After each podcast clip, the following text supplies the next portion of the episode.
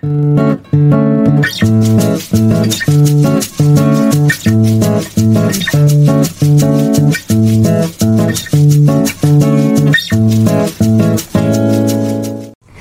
oi pessoal, bom dia. Eu sou a Carla e hoje eu vou falar um pouquinho sobre a depressão, esse estado de humor denso que pode ou não ser um convite para a expansão da consciência. Quem está aqui comigo hoje é a Rafa, a Marina e a Bárbara.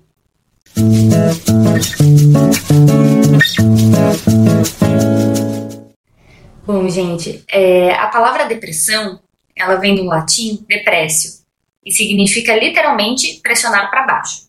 Isso é muito interessante, pois quando a gente passa por uma fase difícil, a gente se sente com o humor deprimido. E muitas vezes a gente descreve que a gente está se sentindo como a gente estivesse no fundo do poço. Como se a, a nossa energia vital, nossa libido, ela estivesse bem distante, bem lá no fundo. Interessante. Bom, é, estar deprimido é sentir que a nossa energia vital ela foi para algum lugar distante e muitas vezes a tarefa árdua que se impõe é saber sobre esse poço, sobre essa profundeza. E é poder encontrar a nossa energia de vida de volta. Não sei se vocês sentem isso, meninas, também. É, vocês veem isso na clínica, que muitas pessoas escrevem, né? Tô no fundo do poço, né? E estão com o humor, estão com a energia mais para baixo, estão com o humor mais deprimido. Vocês sentem isso também? Nossa, especialmente nesse momento, né? Uhum que de pandemia eu acho que mexeu muito. A gente teve uma. A gente acabou tendo que ficar mais para dentro de casa, em contrapartida mais para dentro de si. Muitos, muitas coisas frustradas, eu acho, muito medo que veio. Então, eu tenho percebido muito isso, das pessoas estarem sem energia, né? Fica aquela coisa mais. É, um humor mais estagnado, parado, uma uhum. coisa meio limbo, assim, né? Isso. né? Exato. E tem uma qualidade mais densa, né? Mais pesada. Tem, a gente fica mais. É, até filosófico, não fica? Os papos até são mais profundos também, né? Acho que tem uma pitada de é, melancolia, né? Aquele estado assim meio outonal, assim, né? Aquele, não é um inverno necessariamente, às vezes, só gelado, mas é aquele estado um pouco mais tenso, mais devagar, onde as coisas estão mais pesadas, estão caindo, né? Acho que é interessante que tudo isso que vocês estão descrevendo, né, essas características, né, a gente está falando dessa profundidade, do denso, do pesado, dos pensamentos reflexivos, to, é, todas as, essas características são características que aparecem quando a pessoa se encontra num estado de humor mais deprimido.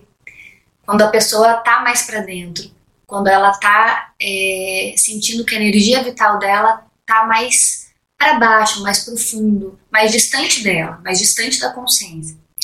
Ah, isso é legal, né? Você está dizendo assim, um estado de humor mais deprimido, né? E existe um preconceito muito grande de entender que essa diferença de que nós a gente tem estados, né? Tem momentos na vida que a gente está um pouco mais deprimido e que isso não é a mesma coisa que estar em depressão, né? Uhum. Então acho que muito legal você estar tá falando um estado de humor. Acho que isso traz bastante uma uma colocação que é muito difícil das pessoas hoje. Elas têm muito medo desses estados de humor, então automaticamente elas já não gostam de pensar muito, de estar mais reflexivo, de estar mais em casa, de estar mais devagar. Já dá essa sensação um pouco de, ai, tá deprimindo. Não é bem assim, né? Às vezes a gente tem fases, como a gente está vivendo agora, uma pandemia, que tem uma tendência maior a gente ficar um pouco mais em estado deprimido. Mas isso não é sinônimo de que automaticamente seja a mesma coisa que uma depressão. Uhum. Agora, também tem uma. Eu, eu, vejo que tem um imaginário também que a depressão é aquele estado de apatia total, né? Onde eu não levanto, eu não tomo banho, eu não tenho, eu não consigo fazer nada, e não necessariamente também, né? Eu acho que esse é um estado de depressão maior que a gente chama na psicologia. Mas assim, a gente pode estar ativo na vida e ainda assim deprimido, né? Uhum. Isso. É muito legal, assim, né, você trouxe que a, a, depressão não tem cara, né? Assim, acho que muitas vezes tem essa, esse estigma, né, de que, ah, não, mas nem parece que tá triste, nem parece que tá sofrendo, tem tudo, né, então, é, de reconhecer, né, que existem, como vocês estão trazendo o tempo todo, né, esse estado deprimido é, e, a, e, a, depressão maior, então são várias formas, né, diferentes de se vivenciar é, todo esse, esse fundo do poço, né, que a gente tá falando dessa coisa mais lamacenta, mais é, densa, densa, né, difícil de sair, né, desse lugar. E o quanto é mais, pelo menos para mim, né, eu me sinto mais confortável quando a gente fala desse jeito, que é um lugar mais denso, um lugar mais inóspito, porque para mim representa mais a depressão do que se a gente tentar descrever, que eu já comecei a me bater, que a Nina tava falando, eu já tentei formular dentro de mim como é que eu ia falar alguma coisa e eu já começo a me bater nessa descrição, porque a depressão é muito complexa, a gente tá, anda simplificando ela, dizendo que, né, enfim, a pessoa não sai da cama então tá deprimida. Mas tem muito tipo de depressão. E o que é denso para mim, o que é denso para Marina, denso para Carla, para Bá, é diferente. Então eu, eu, prefiro dizer que é um momento denso que faz mais sentido que aí o que é denso para cada um, o que vai ser sombrio para cada um, pesado, é diferente. E acho que a complexidade da depressão me remete muito a essa nossa dificuldade de lidar com esse lado denso da vida. Tem, sim, às vezes tem uma comida que é um pouquinho mais densa, mas ela é saborosa e tá tudo bem. E às vezes tem uma comida que tá densa demais que não dá para comer. Isso. Só que a gente tem que saber a diferença entre as densidades. Uhum. E saber assim que a digestão vai ser diferente, né? Se eu como algo mais denso, a, a digestão vai ser mais lenta, vai ser mais demorada, né? Talvez eu não me sinta tão ativo, tão disposto, né? Mas eu vou ter que saber passar por isso. Né? Carla, dá até um soninho, né? Dá. Quando a gente come um algo pesado, que você está trazendo a analogia com essa imagem da comida, a gente dá um sono maior, né? Depois, a gente uhum. quer ficar mais paradinho mesmo. Uhum. Quer ficar mais para dentro, uhum. né? Quer mais ficar profundo. Uhum. É, tem uma coisa, enfim, que a Rafa trouxe ali no começo, antes dessa fala agora, ela estava falando disso, né? Da nossa sociedade não saber sobre esse fundo do poço, né? Se afastar desses estados de humor deprimido, justo por estigmatizá-los, né? Por julgá-los. E é tão engraçado, gente, porque a gente vive um paradoxo, né? A gente vive numa sociedade que vive para luz, para colorido, é, que valoriza os estados de humor alegre, leves. E ao mesmo tempo, qual que é o paradoxo? que ao mesmo tempo que quanto mais a gente busca a luz, mais a gente busca esses estados de humor leves, coloridos, animados, alegres, mais a depressão surge. Né? Se a gente for pensar, é, tem um movimento compensatório, né? Da, da, energia psíquica mesmo. Eu procuro, procuro, procuro a luz e ao mesmo tempo vem uma sombra. Né? Surge uma sombra. Compensatoriamente surge a sombra. E essa sombra que surge é a sombra da densidade, é a sombra da depressão, é a sombra né, da, é, da tristeza. Cada vez mais pessoas se sentindo e relatando que estão deprimidas. Uhum. Sim, faz muito sentido, né, Cal, que você está trazendo. E eu não posso deixar de, de citar né, o, é, o filme Divertidamente, que eu estudei bastante ali na, na pós, que a gente fez juntas, inclusive, é, que traz muito essa, é, esse viés, né? Então, durante boa parte do filme, a personagem principal tenta se afastar da tristeza, né? A tristeza não tem espaço, não tem lugar ali no painel de controle das emoções. É, e aí, aos poucos, é, dando um spoiler já né, do, do filme, mas aos poucos a gente vai entendendo que a tristeza ela tem uma função, ela tem um porquê existir, né? E, e é, quanto mais a gente tenta negar e se afastar desse, desse pesado, desse denso, dessa coisa que não é fácil mesmo atravessar, né? Mas isso vem de uma forma inconsciente mesmo, né? Mas toma a gente de um jeito que, é, que aí sim fica mais difícil de, de lidar, né? De olhar para isso. Então, acho que esse filme é, um excelente, é uma excelente ferramenta né, para falar das emoções e do quanto a tristeza e todas as outras emoções têm uma função, né, têm um porquê existirem. Você está falando disso, vai me remeter um pouquinho é, que, que talvez o preconceito na nossa sociedade seja com o sofrimento, né? É, eu acho que a coitada da depressão, ela, ela foi associada a esse, esse estado, né, de, de sofrimento profundo, assim, mas é, sofrimento nesse sentido de tristeza, né, de apatia, mas acho que depressão pode ser muita coisa, né, eu fiquei pensando um pouco assim, é, essa densidade às vezes pode ser irritação, essa densidade às vezes pode ser sobrecarga de trabalho, né? É, existe, acho que, uma depressão ansiosa também do excesso, né? De fazer muita coisa, uma depressão às vezes saturnina, nesse sentido, às vezes muito rígida, muito amarga, muito irritada. Uhum. Então, eu sinto às vezes, né, nesse sentido que a gente está trazendo, que para a gente evitar, às vezes, os sofrimentos, as dores, as tristezas, a gente acabou rejeitando a depressão como uma característica também de um lugar muito é, muito triste e não necessariamente, né? Acho que a depressão às vezes tem muita gente que sente tristeza, mas não tá nem vendo a tristeza ali, né? Eu, eu sempre tenho essa dificuldade às vezes de colocar em palavras por que, que depressão não é sinônimo de tristeza. Porque tem sofrimento, mas não necessariamente uma tristeza como a gente descreve, como a gente classifica, né? Não é a mesma coisa, né? Existem muitos tipos de depressão. Eu acho que a gente tem a tendência de é, de achar que a depressão vai ser somente uma, que é isso que você está dizendo, né? Que vai ser um tipo, que eu vou estar, tá, como a Marina comentou também, né? Eu vou estar tá na cama, eu vou estar tá apático, e na verdade não. Né? Agora, claro, quanto menos eu sei da minha depressão, né? Quanto mais eu, eu me afasto é, daquilo que vem, daquilo que está no fundo do poço, daquilo que que, que tá na sombra, mas eu sou também, é, de uma certa forma, invadido, né? eu sou possuído por, pelo sintoma. E daí sim eu fico na cama, e aí sim eu não consigo sair. Né? E tem, a gente vive numa sociedade onde há uma tendência né, a, a negar, a não olhar, né? Pensa em outra coisa, né? Isso que a gente estava dizendo. Pensa em outra coisa, pensa positivo, né? se mexa, trabalhe. Só que ao mesmo tempo, quanto mais a gente faz isso também, mais a gente se afasta. E mais suscetível a gente vai estar tá a ser possuído depois por essa tristeza e depois não vai saber como lidar. E aí aparece o sintoma e aí aparecem os casos graves que muitas vezes têm que ser medicados, né? Para conseguir, enfim, né? Para a pessoa conseguir também entender, né? Um pouco dessa depressão, conseguir olhar. Porque também, se essa pessoa, às vezes, que está sofrendo de uma, uma crise depressiva, né, e está sendo possuída, talvez por essa depressão, é, ela não consegue fazer esse processo de refletir, né? O que, que tem no fundo do poço? O que, que essa depressão diz para mim, né? O que, que essa tristeza diz para mim? É, você estava falando agora, acho que consegui elaborar melhor dentro de mim, assim, o, o quanto a depressão é depressão. A gente classifica é, com várias características, igual a gente faz com uma pessoa. Então, por exemplo, né, a Marina. A Marina é uma mulher, como várias outras mulheres, mas ela é a Marina, independente de ser mulher. A Marina é adulta, como vários outros seres humanos são adultos, mas ela ainda é a Marina. Então, eu posso dizer muitas características para descrever a Marina, mas ela sempre vai ser única. Eu não vou ter uma palavra perfeita para dizer o que é ser a Marina. Então, eu vejo a mesma coisa a depressão. A depressão é a depressão. Ela pode ser uma depressão, às vezes, com tristeza, uma depressão com instabilidade. E, e, quando a gente fala né, em ser possuído, eu fico imaginando, acho que dessa forma mesmo, como um personagem que possui.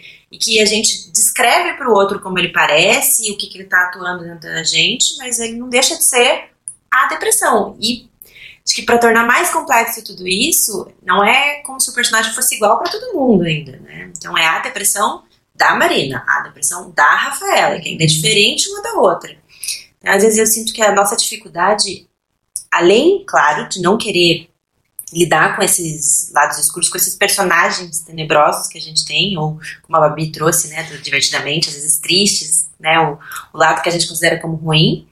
Eu acho que tem também esse lado de que a gente não quer ouvir eles, a gente não quer conversar, a gente não quer saber o que ele tem para dizer, não quer admitir que tem vida própria, não quer admitir que a depressão ela tem apresenta sintomas, que ela toma posse da gente.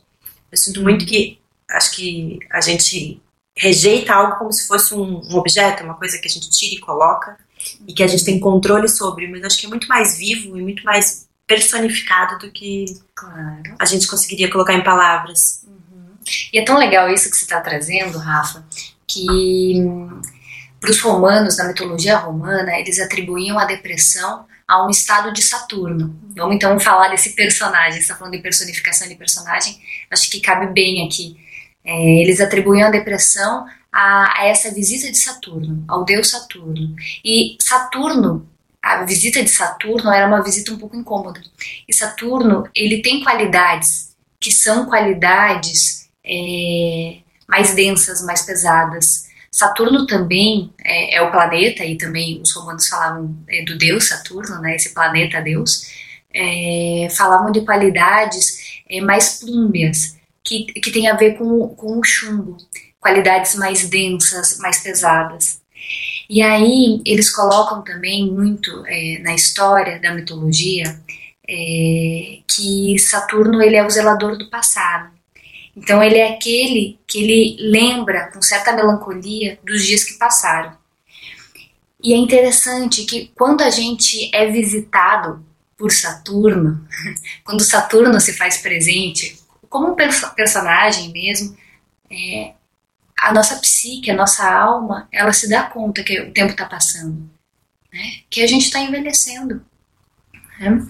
Ele é o zelador do passado. Então a gente vai ser, talvez assim, talvez memórias venham à tona, memórias do passado, de, do que foi, do que não foi, do que pôde ter sido, né? É, e, e nos, enfim, se a gente souber acolher essa visita de Saturno, essa visita desse, desse estado mais plúmbio, mais denso, mais melancólico, mais triste muitas vezes, a gente também vai saber assim que a nossa juventude passou, mas que a gente criou é, e que a gente teve muita experiência. Talvez a gente saia dessa visita se sentindo mais profundo mesmo, com mais vivência, com mais experiência.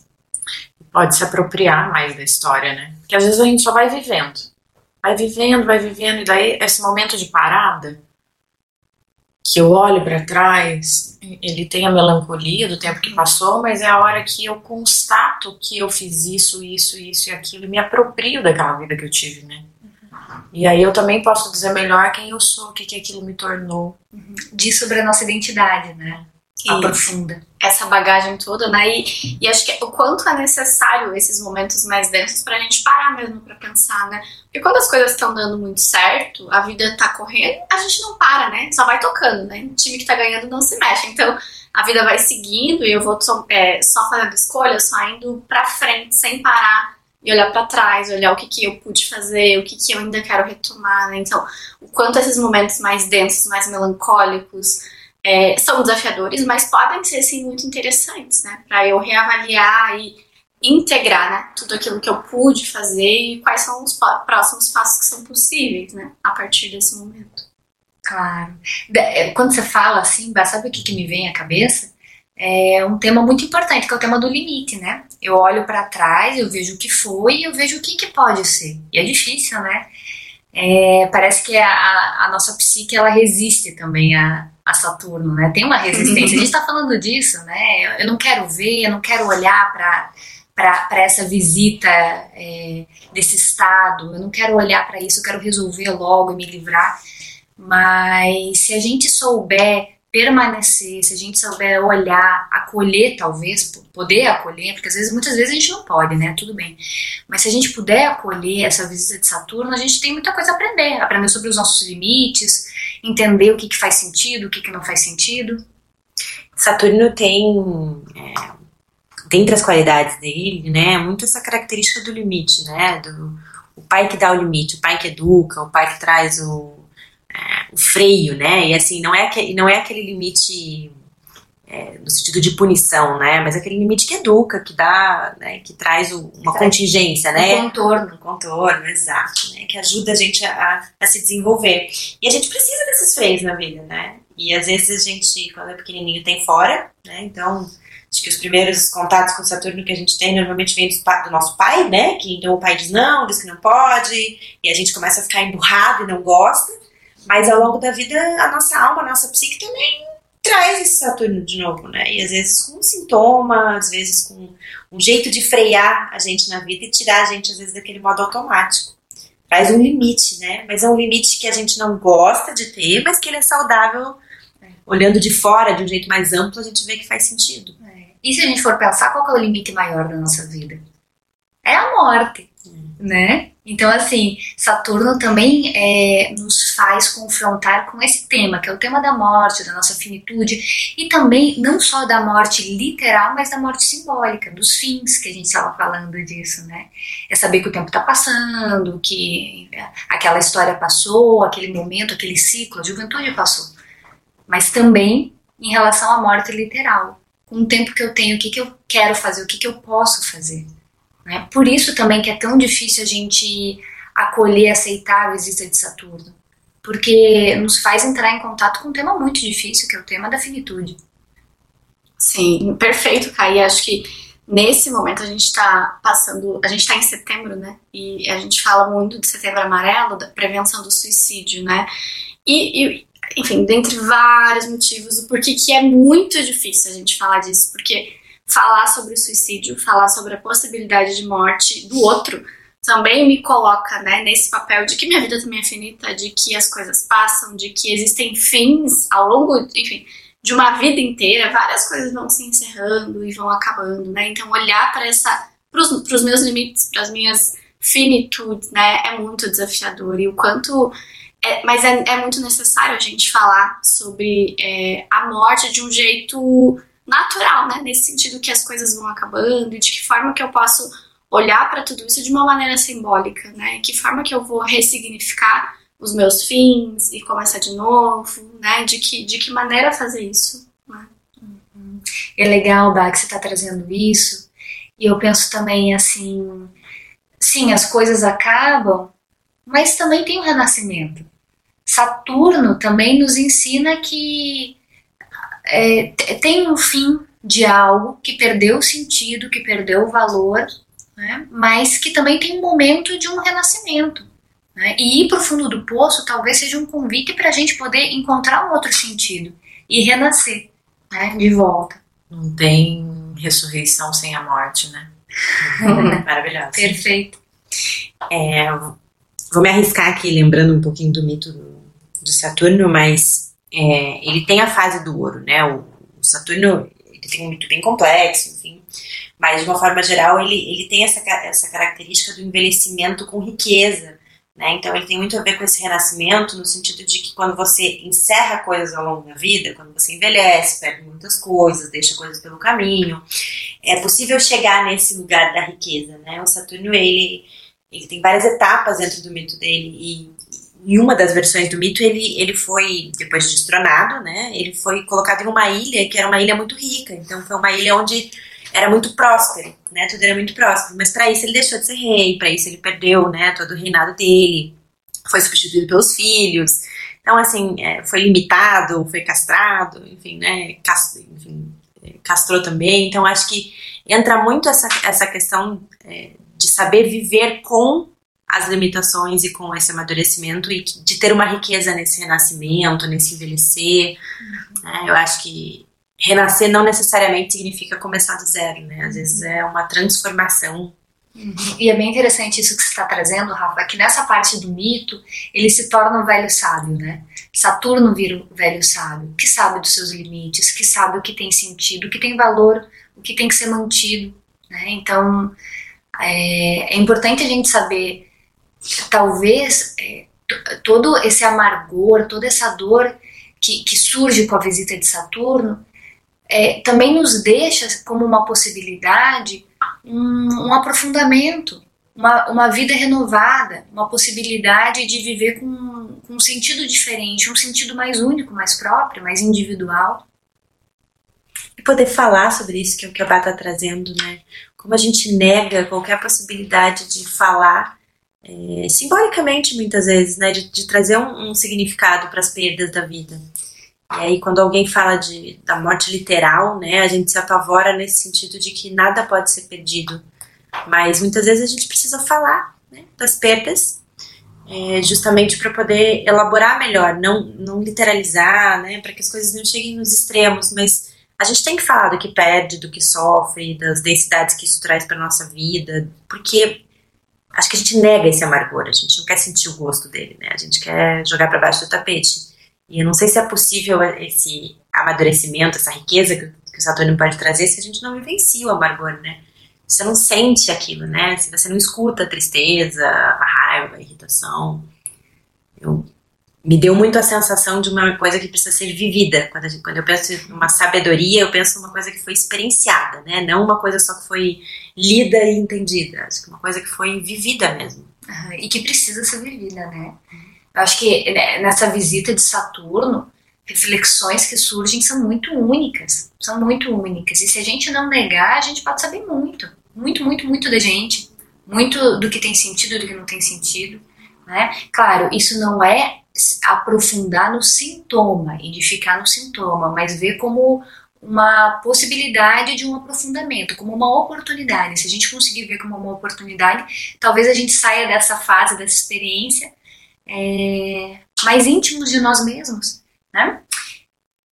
Isso talvez só uma coisa importante, né? A gente está aqui falando sobre isso, mas é, a gente nunca pode esquecer que todo esse processo é, sempre, na melhor das hipóteses, a melhor coisa é que seja acompanhado, né? Essa, eu vejo às vezes as pessoas tentarem enfrentar os próprios pesadelos e as próprias escuridões sozinhas e isso é muito perigoso, né? Assim, acho que a gente fala muito desse lugar de quem estuda isso, de quem entende isso, mas tem que ter esse cuidado, né? Não é qualquer escuta, não é de qualquer jeito, não é de qualquer forma.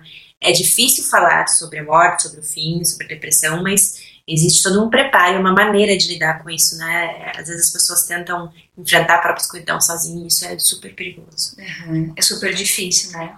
Porque, porque, enfim, né? Muitas vezes a gente não passou por esses estados é, mais densos, mais, mais pesados, mais melancólicos e, e surge muita coisa, muitas imagens vêm, né? Imagens como a morte, a morte literal, enfim, é importante estar sendo acompanhado talvez por um profissional da psicologia que, que nos oriente que, e que consiga falar sobre essa morte, né? Que consiga, consiga falar sobre essa imagem literal que surge sobre acabar com tudo, como o fim da finitude, né? e simbolizar.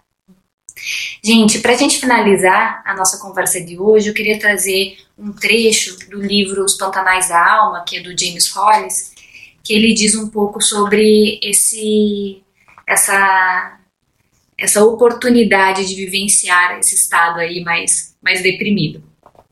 Em cada estado do Pantanal, portanto, há uma tarefa a ser cumprida.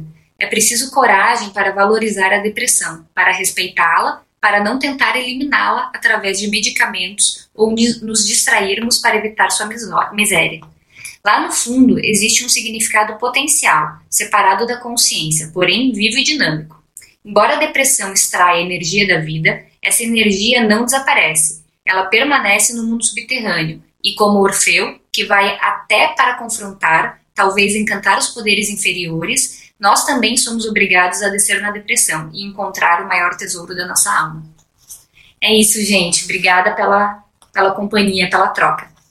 Beijo. Obrigada. Tchau.